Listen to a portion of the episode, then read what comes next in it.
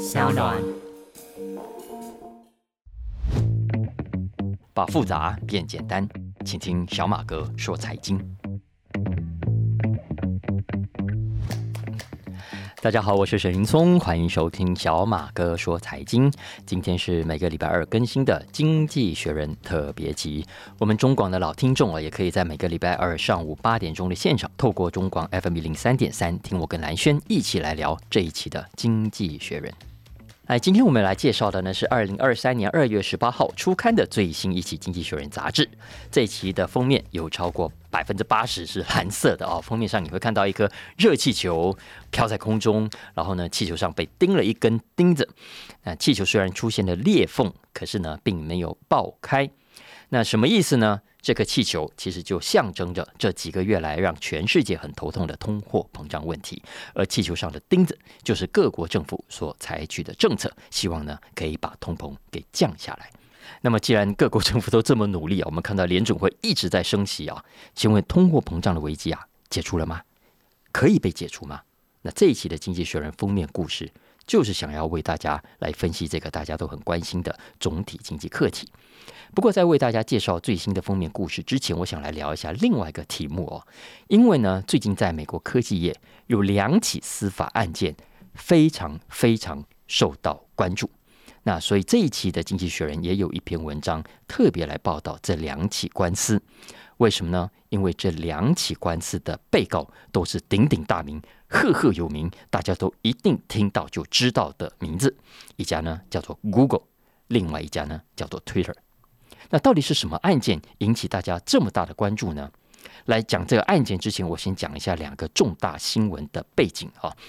我不知道大家还记不记得，早在二零一五年的时候，呃，看起来就是七年多八年前啊，在法国的巴黎曾经爆发一起很严重、很严重、很严重的恐怖攻击事件。在当时，回教圣战组织 ISIS 曾经发动连续多起的自杀炸弹客的攻击，结果呢，造成巴黎一百三十人死亡，四百多人受伤。其中呢，唯一的美国人是一位来自美国加州的二十三岁女学生。两年之后，也就是二零一七年，在土耳其的伊斯坦堡也发生了一起夜店的恐怖攻击事件，有人在那里乱枪子扫射。最后造成三十九人死亡、六十九人受伤的严重惨剧。那事后呢？回教圣战组织 ISIS 也宣称是他们干的。那为什么要先谈起这两起恐怖攻击事件呢？这两起事件跟 Google、跟 Twitter 又有什么关系呢？有的，因为啊，这两起攻击事件中的亲属认为啊，之所以会爆发这么严重的惨剧，是因为恐怖分子呢透过 YT、YouTube。Twitter 这一类的社群平台啊，散播暴力，煽动更多的回教徒。很多人原本是很温和的，也没想过要采取什么样激烈跟暴力的手段哦，都是因为看了太多的 YT，看了太多的 Twitter 等等的这些社群平台上的内容，才会被煽动，才会被煽惑走上这条路。而 Google 啊，也就是 YouTube 的母公司哦，我们都知道，还有 Twitter 啊，你们这一些社群网站的平台。你们难道不知道这些内容有害吗？你们知道的，你们明明知道这些内容有害，可是呢，为了你们自己的流量，为了要赚广告费，你们完全放任不管，你们最后造成了难以弥补的伤害。所以啊，这些死者的亲属啊，他们一状告到法院，要求这些业者必须对社群平台上这些煽动暴力、煽动仇恨的言论，最后导致死亡负责。那我们知道，现在在法律上，在美国的法律上啊，这些社群平台是受到保障的，因为根据美国一九九六年通过的《通讯端正法》第两百三十条，网络平台服务的提供者是不必对第三方的言论内容负责的。那 Google 跟 Twitter 都说哦啊，这些内容都不是我们 Google 不是我们 Twitter 产生的，这些内容都是 user 自己上传的，他们总不成每一则、每一条、每一个字、每一个影片都去审查吧？而且游戏规则很清楚啊，我们有说了，如果如果真的有不当的内容，任何人看到都可以检举，而只要有人检举，那我们 Google、我们 Twitter 都会采取行动，不会坐视不管的。你看嘛，就算是美国总统好了，川普，对吧？一旦被检举，这些平台也会很勇敢的进了美国总统的账号啊！你看美国总统都不怕，你觉得我们没有诚意吗？有的，我们非常有诚意的想要改善内容品质的问题。更何况，大家想想看，如果什么都要经过审查，请问你自己也是 users 啊？你愿意吗？难道你们希望你们自己所上传的内容也同样要经过长时间的审查？然后，如果这些社群平台不高兴，你也不能发表吗？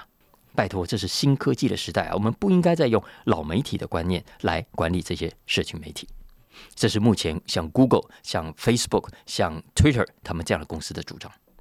但是家属完全不同意这样的说法。为什么？首先，你们收了广告费，你们赚到了流量，好处都拿走了，你们怎么可以完全没有责任呢？再来，第二，Google 跟 Twitter 都声称，他们只是消息的。传递平台，他们只是 platform，他们不是内容的提供者啊，他们不是 publisher，他们跟什么《纽约时报》不一样，跟 CNN 不一样。《纽约时报》如果乱写，你可以去告他；CNN 如果乱报，你可以去告他。但是我们不是，我们不是 publisher，我们只是一个 platform，我们让媒体，我们让个人在我们这个平台上面发表言论而已。我们是客观的，我们是无辜的，真的是这样子吗？显然，家属们的律师认为不是。为什么不是呢？很重要的一点，因为呢，这些平台都有一个功能，叫做主动推播，有没有？比方说，YT、FBIG 都有所谓的 recommendation 啊，也就是推荐给你看的内容嘛。尤其是 YT，大家都看过啊。呃，你看完了一则影片，它会自动播放下一则给你看。那么它会有 up next 的这个设定，然后呢，他们的演算法呢也会主动呃认为你既然看了 A 这个影片，显然你可能也会对 B、C、D 这个影片有兴趣，所以呢，他们就主动推播给你，有没有？光是这一点，Google、YouTube、Facebook，你们就不能说自己只是单纯的讯息传递者的角色了。为什么？道理很简单呐。如果你只是单纯的讯息传递，你怎么会主动推荐呢？什么叫做单纯的讯息传递啊？比方说像邮差好了，比方说传真机好了，有没有哈？邮差送件给你，然后你签收或者不用签收，他直接放了邮箱之后，他就掉头就走了。他有跟你说，哎，你既然收到这一封信是来自马来西亚，哎，那我推荐更多来自马来西亚的信给你好了，推荐更多朋友给你好了。他有没有这么做？他不可以那么做。或者说他看到啊，你收到的是来自搜狗的广告，哎，那既然你收到了搜狗，也许代表着你对消费购物 shopping 有兴趣啊，那我可不可以主动推播星光三月的广告给你？不会的啊。所以你看，Google 啦、YouTube 啦、Twitter 这些平台，如果你只是单纯的传递者，那你其实就应该乖乖的，呃，我点什么看，你给我看什么；我没有点的，你不要显示给我看，这才叫做单纯的内容传递者。但是你今天有主动推荐耶，你有主动推荐内容给我看呢，所以你的说法是没有办法自圆其说的。这也是为什么啊？大家如果关心这起官司的话，可以去 Google 一下，呃，过去这段时间来相关的案件跟论述，你会发现这些平台啊，他们翻来覆去，其实就紧咬着美国的法条，因为根据刚刚讲的两百三十条，他们可以安全的免责的。这也就是为什么这个礼拜最高法院开始审理这个案子，引起科技业这么高度的关注。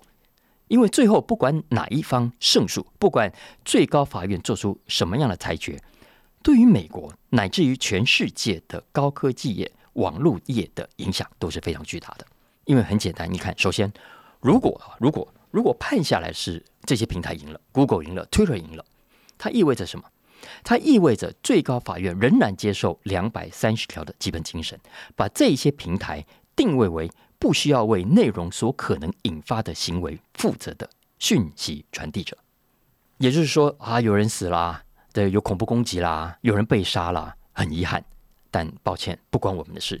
你们应该去找的是那些在平台上鼓吹暴力的发布讯息的人，啊，你们不要来找我啊。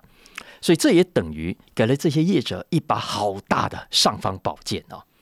但是相反的，如果判下来是这些平台输了，如果最高法院认为这些平台它必须对他们平台上的内容所引发的行为有某种程度的责任的话，哦，那么事情大条了，因为这也意味着整个网络产业的商业模式都要全面改写啊！我认为冲击将会是翻天覆地等级的大。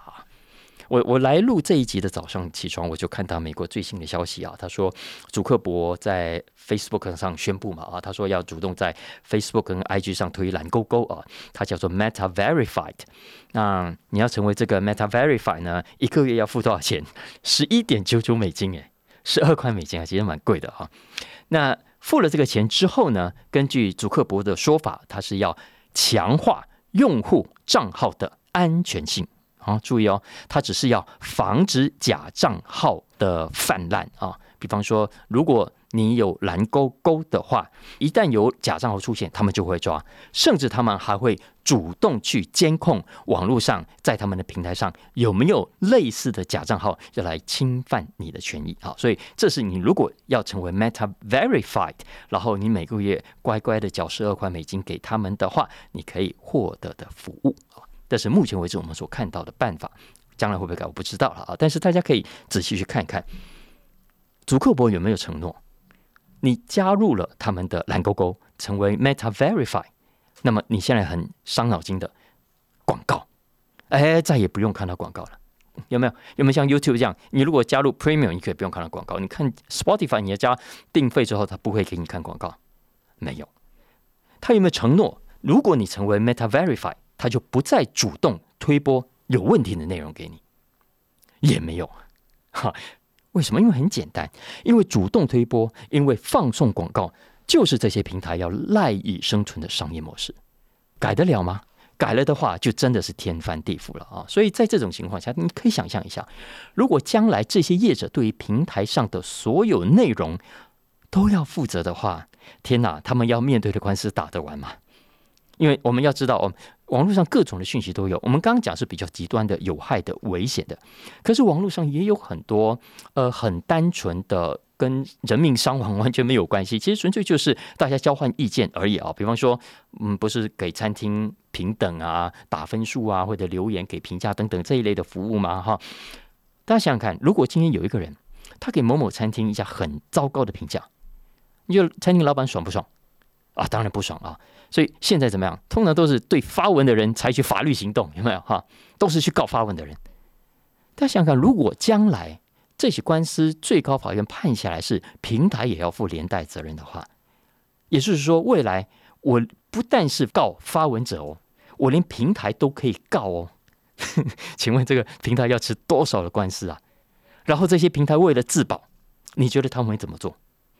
如果他们自保的方法是，接下来每一条发文、每一则影片，你上传之后，他都要更严格的审查你，你开心吗？一定不高兴的啊！我相信到时候一定会有更多人跳脚，然后呢，再反过来告诉这些平台啊，说啊，你们侵害我的言论自由啊，你们违反我的人权啊，就搞到这些平台搞不好要吃更多官司也说不定啊！所以你想想看，在这种情况下，这些平台还能做生意吗？那怎么办呢？哦。其实早从川普时代开始到现在的拜登，老实说，都对这些大科技公司啊，这些 big tech 非常的感冒啊，因为他们都是这些 big tech 平台上的假消息啦，呃，糟糕的言论啊，骂川普的啦，骂拜登的啦，他们都是受害者啊。所以其实他们两个呢都有共识，他们很多地方是你彼此看不顺眼，可是的，对于刚刚讲的这条两百三十条。的废除，要让这些高科技平台、这些 big tech 对网络上的内容负起责任，其实是两党的共识啊。只是呢，要怎么负责，这就是个问题啦。因为身为消费者，我们都知道，我们固然对这些平台很不爽，都要经过更严格的审查。那这正是我们要的网络文化嘛？要要知道，在这个讲究群众智慧的网络时代，大家都不愿意被审查。大家身为 users 也很享受平台所提供的目前的这些服务啊。其实包括刚刚讲了主动内容推荐、主动自动的播放等等啊。你看一个喜欢做甜点的，好了，你在 YT 上刚好看到一个哇很棒的老师，然后做了很棒的影片，你看了很有收获，对不对？然后接下来呢，诶 y t 竟然主动推荐给你另外一位很棒。这是你过去从来没有听过的老师的影片给你，诶，你看了之后也很有收获，你不觉得你应该很感激这些平台吗？OK，这这就是现在网络的基本精神，也是大家都觉得很受惠的服务。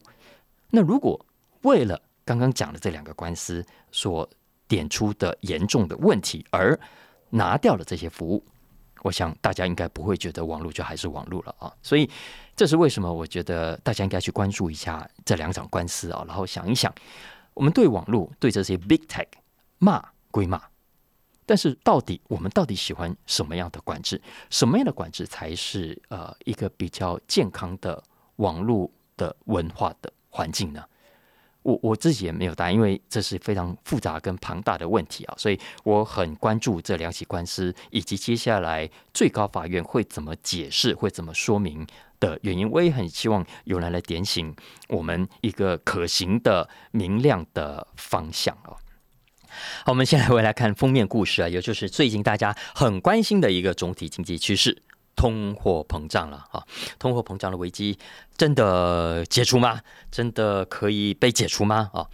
如果我们只是很单纯的从今年到目前为止的股市表现来看，有些人可能会蛮乐观的哦，会觉得政府目前升息的措施好像已经有效果了。因为美国的标准普尔五百指数啊，有一度涨了十几趴，我上个礼拜有讲过，现在的涨幅大概八趴左右哦。那今年的本益比预估大概是十八倍哦，算是还不错的，还蛮健康的。预计呢，美国企业二零二四年的平均获利，根据经济学人说，还可以比今年成长百分之十。所以这也意味着啊，对市场的投资人来说，通膨的威胁呢，is over，哈，好日子搞不好快要来了。而且更好的消息是不是只有美国这样？我们看到欧洲啦、亚洲的股市表现也都不错，通货膨胀率也出现了下降的趋势。因为根据统计，经济合作与开发组织三十六个主要的成员国当中，有二十五个国家的通货膨胀率已经出现了明显的改善。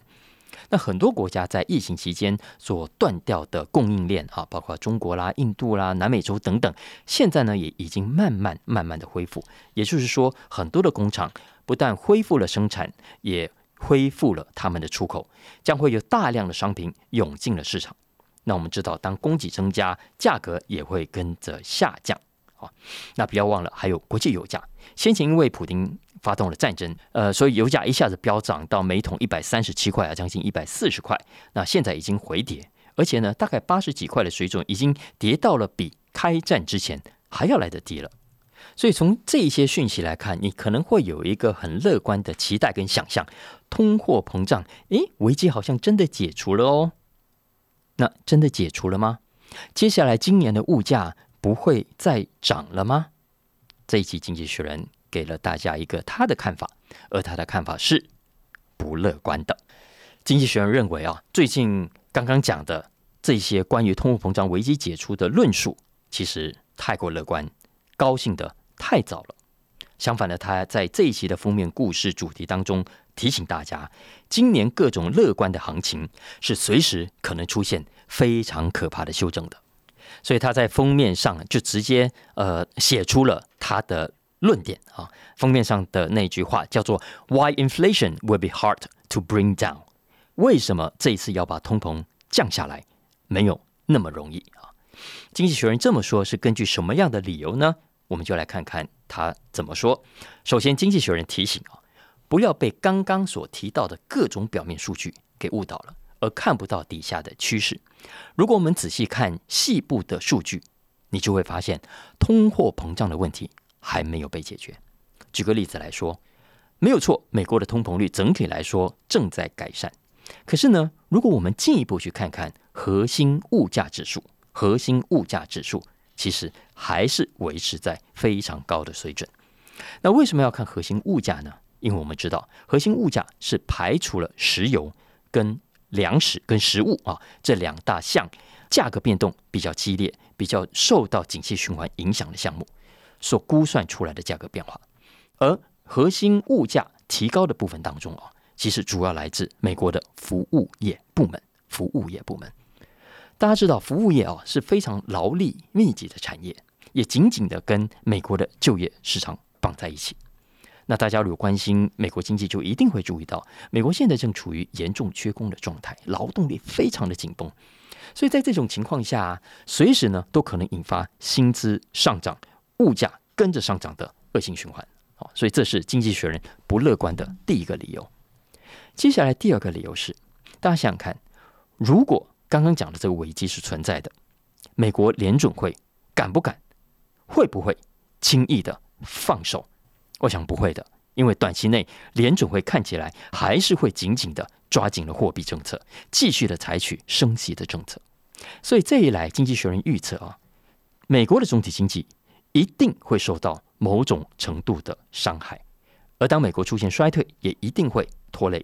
世界，所以对投资人来说啊，最大的敌人其实现在就是中央银行、美国联准会会出现这种鹰派的主张啊。那对于刚讲的这种形势呢，经济学人提醒投资者是应该要做好准备的。当然，现在市场上有另外一派的说法啊，是认为联准会的态度，它未必会这么的强硬。啊，为什么？因为他们也不乐意见到刚刚讲的这种经济衰退跟危机的发生啊，所以呢，他们也可能会倒过来采取比较鸽派、比较慢的升息步道。而如果升息的速度放慢，也意味着一个重要的事情是什么呢？就是联准会啊，他愿意忍受比较高的通货膨胀。其实这个要稍微解释一下，因为大家不要一听到通货膨胀就好像看到鬼一样啊，觉得啊一定是不好的事情。其实未必的，因为经济学人就有解释，温和的通膨其实跟严重的通膨是不一样的。严重的通膨我们都知道很严重啊，问题很多。但是温和的通膨虽然物价会涨，会让有些家庭会感到痛，让企业感到有压力，可是温和的通膨同时也是经济推动的重要力量。所以坏处当然有。但整体来说是弊大于利的，否则你看，像过去这十几年啊，呃，美国啦，尤其日本有没有通货膨胀率这么低，甚至是通货紧缩的，物价还是在下滑的？你想想，物价下滑也代表着企业能卖东西的价格不断下降，没什么利润可图，谁要创业，谁要投资啊？哈，所以它对企业的经营环境来说是不利的。然后呢，当通膨率低，利率也是很低的情况下，那。过去我们看到了，一旦你经济出现了危机，景气变差，政府需要有更多的工具来刺激景气的时候，老实说，在低利率的环境下，没有太多的空间可以再调调降利率来刺激的景气啊。所以，对美国联准会来说，如果可以让美国维持温和的通货膨胀啊，哎，有一点通膨，但不会太高，然后也不是太低啊，这是最好的一个结果。如果这真的可以这样，当然是最棒的哦。不过经济学人说，这是难度非常高的一件事情啊。那如果你没有掌握好，那么这个通货膨胀就会像失控的热气球一样，越飞越高。然后我们不知道怎么去掌控它。我们在节目里面讲过，其实美国一九八零年代就是这样，在当时联准会没有正确的判断，没有及时的采取升息、抓紧货币政策。啊，就导致了美国后来的通膨严重的失控，一下子飙飙飙飙飙飙到百分之十几，然后花了好长的时间才把它压了下来，而且付出的代价是非常惨重的。所以这也是为什么这一期封面上的热气球，经济学人把它好端端的画在空中啊，然后好像有机会改善，因为它出现了裂痕嘛，但是呢，还是没有办法完全顺利的降下来。那如果你很关心接下来的总体经济变化，那小马哥建议大家可以参考一下这一期的《经济学人》杂志内容。那我是这样子认为的，我认为就像鲍威尔所讲的，去通膨化的过程是一条漫长的路啊，has a long way to go。我不太相信这场通膨的压力啊，就算不是危机好了，会在短期之内就这样凭空消失。但是更值得注意的是，这几个月来，大家应该可以感受到哦。我认为啦，这是一个全球资金大调节的时代啊！你乐观也好，悲观也好啊，呃，全世界最聪明的资金其实都都不管啊，他们都动起来了。所以大家不妨 follow the money 啊，follow the money，你跟着全球的资金动能去观察，搞不好就会找到你所看到的机会。当然了，follow the money 说的容易啊，其实还是还是需要花多一点时间去研究的啦哦，因为那些最聪明的有钱人，你觉得他们会直接让你看到哦，我的钱放到这里去，我的钱去买这个，我去投资那个吗？不会的啦哦，他们会想尽办法呢，掩藏他们的动作，至少在呃他们的目的达到前，不会让你知道了。比方说，我们都知道很多有钱人啊，他们都会把钱汇到国外啊，有没有？去买房子啦，买买股票啦，买古董啦等等哦。总之是为了不让政府发现他们有这笔钱，常常会用各种奇怪的方法让政府来抓不到。比方说，我们最常见的啊，就是呃，有些有钱人他会透过旅行啦，或者透过留学的名义，有没有偷偷的把钱给转出去啊？我应该合法的转出去好了，虽然中间有一些是违法的。那我知道很多的华人。都很会用这一招。以前的台湾、香港，现在的中国大陆都一样啊。最近中国不是解封了吗？很多国家都在流口水啊，都想要抢到中国游客的生意啊。那这一期《经济学人》杂志就有一篇我觉得很有趣的文章，同样在 Finance 里头。这篇文章呢，就揭发了中国观光客的所谓旅游支出或者是留学费用啊。因为呢，他们发现当中其实有很多。根本就是假观光、假留学之名行怎么样？呃，投资啦、洗钱之实啊！其实中国政府在几年前就已经抓到啊，据说有个天津人，他怎么样？他办了三十九张金融卡，总共呢提领了一百八十万美金啊！政府去查他，哎，问你为什么要花这么多钱啊？结果他说：哦，为了留学啊！啊，所以以留学之名，其实偷偷的把钱给搬出去啊！拜托，谁念个学位要花一百八十万美金啊？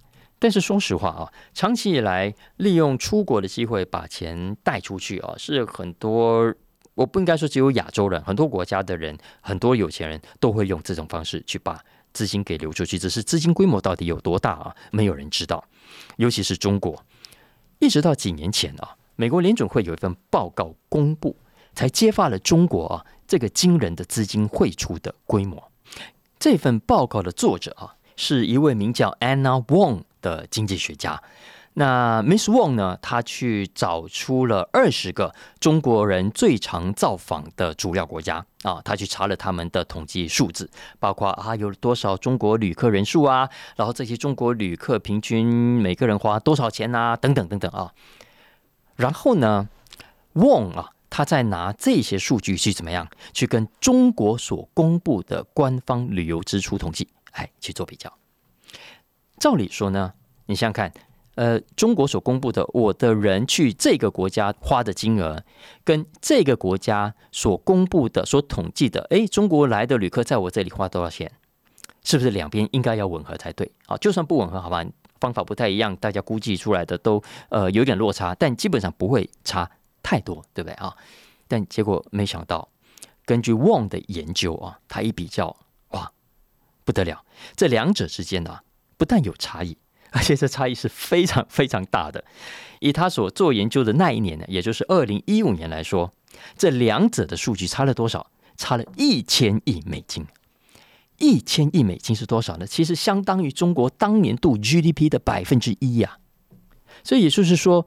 中国人跟自己的政府说：“这笔钱呢，啊，我是要拿去旅行、拿去留学的。”实际上，他们说要旅行跟留学的那个国家，并没有统计到这笔支出，所以钱哪里去了呢？钱做什么事情去了呢？但是后来，中国政府我们都知道，在二零一七年左右啊，决定出重手啊，然后开始严格控管外汇啊，所以那个时候起，很多中国的外部的投资都都冻结了，因为钱都出不去啊，很多东南亚的投资也因此就呃人去楼空，根本没有办法工程没有办法进行下去啊。但即便是这样，即便很多的资金没有那么容易出来的情况下，Miss Wong 他所发现的差异仍然存在。今年。看起来当然是更重要的一年了，因为我们都知道中国人被关了三年，不能出国，不能去留学啊。那这几年又累积了庞大的储蓄，再加上中国自己国内的投资市场啊，不管是房地产啊、股市等等都不太好，大家其实不是那么放心。所以呢，经济学家们都预期啊，会有更多人会想要把资金带去国外。那中国今年官方预估啊，中国旅客的支出将会比过去成长一千六百亿美金。注意哦，这一千六百亿只是成长啊，增加出来的哦，并不是总体的金额啊。所以这些钱最后会被谁带往什么样的国家呢？那政府要怎样 follow the money 呢？因为你看看嘛，刚讲这个现象，美国联准会已经发现了，所以全世界都知道，经济学人知道，现在你我也知道了。你觉得中国政府会不知道吗？当然知道啊。那你觉得他知道了，他不抓吗？我认为他一定会抓的啊，只是用什么样的方式，以及他们怎么去评估呃后续的影响，那就不是那么清楚了。我想我们可以接下来这段时间等着看更多好戏好了啊。来讲到好戏，我们好像有一阵子没有谈到 FTX，很久没有谈到 SPF 了。虽然我的制作人江明伦一直在给我画圈圈，叫我不要再讲了，可是不行，我觉得我一定要把这一篇给讲完哦。因为刚好这一期《经济学人》有一篇文章谈加密货币啊，它的标题就叫 “The After FTX” 啊，就 FTX 事件之后的意思了啊。那他这篇文章基本上追踪了这起案件之后，呃，加密货币的几个最新的发展。因为我们知道这起官司呢，现在 SBF 这小子付了两亿。五千万美金的交保金啊，那现在在外面等着开庭。不过呢，据说最近检方有一点不爽啊，因为觉得这小子现在在外面透过各种的网络啊，不知道继续搞什么鬼。因为我们知道，美国司法界其实现在对于网络犯罪啊，是是非常头痛的。你想想看，一个犯人他关在牢里，呃，也就罢了。可是如果把他放出来啊，在过去实体的世界就已经很容易被串证啊，被灭证啊，有没有啊？呃，但是现在在网络上。尤其我们知道，像 SBF 这种咖，你看他以前平常在管公司的时候，就常常怎么样，讯息都要月后焚毁，有没有？就很会用网络来搞鬼。你想想看，现在呃，官司要到下半年才开始打，有这么长的时间，他会不会串证？他会不会灭证？你觉得他不会吗？所以啊，警方是担心说，长时间让他在外面啊，可能就给了他更好的恶搞的机会啊。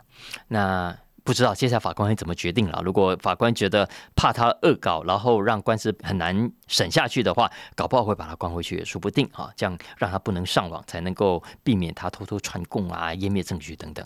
不过这一期的《经济学人》倒不是要谈司法的部分哈，因为目前为止还没有正式的开庭，新闻上呢暂时没有太大的进展。倒是美国的行政部门动作比较多。证管会啦，CFTC 啦，呃，就是消费者金融消费者保护委员会啊，都很积极的想要定出新的游戏规则来整顿一下加密货币。那比方说，证管会在二月九号就跟 Kraken 达成了协议，Kraken 呢必须交三千万美金的罚款，而且答应不再继续帮客户代管代操加密货币啊，也就是 Staking as a Service 啊这这样的服务。那接着不到一个礼拜，纽约的金融服务管理部也要求 Paxos。不得发行稳定币啊，因为他们稳定币根本就就是不稳定的啊，这个我们就不再多说了。那我们其实可以回头看看二零二零之后的这两年疫情期间，你看加密货币圈根本就像无政府状态啊，大家冲到大西部哇，想圈地就圈地，想干嘛就干嘛，很多少，然后很多散户呢傻乎乎跟着进去就就死在那里啊，就就被被被套牢，恐怕还算运气好的，很多是血本无归的。所以其实美国政府早在 FTX 事件发生之前就已经开始采取动作了啊，我想比方说去年证管会呢就曾经对。Coinbase 啦等等几家大平台已经慢慢的展开调查了，然后美国财政部也在去年八月禁了那个很有名的 Tornado Cash 哦，不知道大家还有没有印象？为什么要禁止 Tornado Cash 呢？这家公司当时非常有名诶，因为他们的做法其实相当的少见，在当时，因为呢一般来说我们知道，当你把你的加密货币存到这些平台上，然后呢每一个货币都应该要有一个专属的身份嘛，哦，所以可以追踪到你的账户、你的身上去。可是呢，Tornado Cash 的做法不太一样。当你把你的虚拟货币存进他们的平台之后，你这个货币啊，就会自动的转进了它的这个资金的大水池这个 pool 里面，然后呢，全部混在一起了。OK，这什么意思呢？这意思是说，这个货币你进到他那里去，就再也没有办法追踪源头了。从哪里来，是谁存进来的，是没有办法被追踪到的。诶，谁需要这样的服务啊？当然就是那些想要洗钱、那些想要掩盖资金来源的人啊。那这种做法美其名说好听，哎，叫做可以保障个人隐私，但实际上我们都知道，它助长了藏钱，助长了洗钱啊。所以像 Tornado Cash 这样的机制，也让网络犯罪变得更加的容易。那最有名的当然就是当时很有名的区块链游戏叫 Axie Infinity，它曾经被骇客入侵，被偷走了六亿两千五百万美金。然后以太坊也有另外一起超过一亿美金的盗窃案。最后啊，据说最后这两个案件的赃款都流进去了。刚刚讲的 Tornado Cash，而后面刚刚讲的以太坊的这个窃盗案啊，据说背后的主谋是谁呢？就是那个金什么正恩。就是北韩骇客组织，它叫做拉萨路集团，不是金正恩啊，其实拉萨路集团。那根据美国官方的说法啊，以上的这些洗钱的啦、呃窃盗啦、贩毒等等，总之这些犯罪者从二零一九年以来，透过 Tornado Cash 清洗的金额超过七十亿美金啊，所以他们很强硬、很强烈的就直接禁止了美国人继续使用这个平台。那这一期《经济学人》就是报道了。这整个最新的发展，那我认为美国政府这一波所采取的动作是很值得所有的国家来借鉴的，因为这一连串动作很明显的有两个重要的目标：第一呢，打洗钱啊；第二呢，是保护消费者啊，保护消费者。我实在不想用投资者这三个字啊，实在不算是投资者。总之，呃，大家进来这个圈子真的照着要放亮一点啊。特别像 Kraken 这样的案子啊，其实是很有代表性的，因为作为一个平台。大家想想看，如果你要为客户提供贷款或者是其他的服务，当然不是不行啊。但是你至少要依法在合约上提供对客户应该要有的保障跟透明度吧？哦，要不然你看像最近这几个案子一样，要么老板死了，然后密码就不见了；要么公司倒了，然后客户想要找都找不到人，网站怎么样都 都都卡在那里，然后客服也找不到人啊。然后我的存款、我的钱在里面就这样灰飞烟灭了啊，根本就血本无归。所以，我我非常非常乐见美国政府各单位接下来所采取的这些动作，虽然有点太迟，但是总比没有好。以上就是我们今天的小马哥说财经经济学人特别记，希望大家喜欢我们今天的话题啊，也帮我按下订阅，然后评分五星。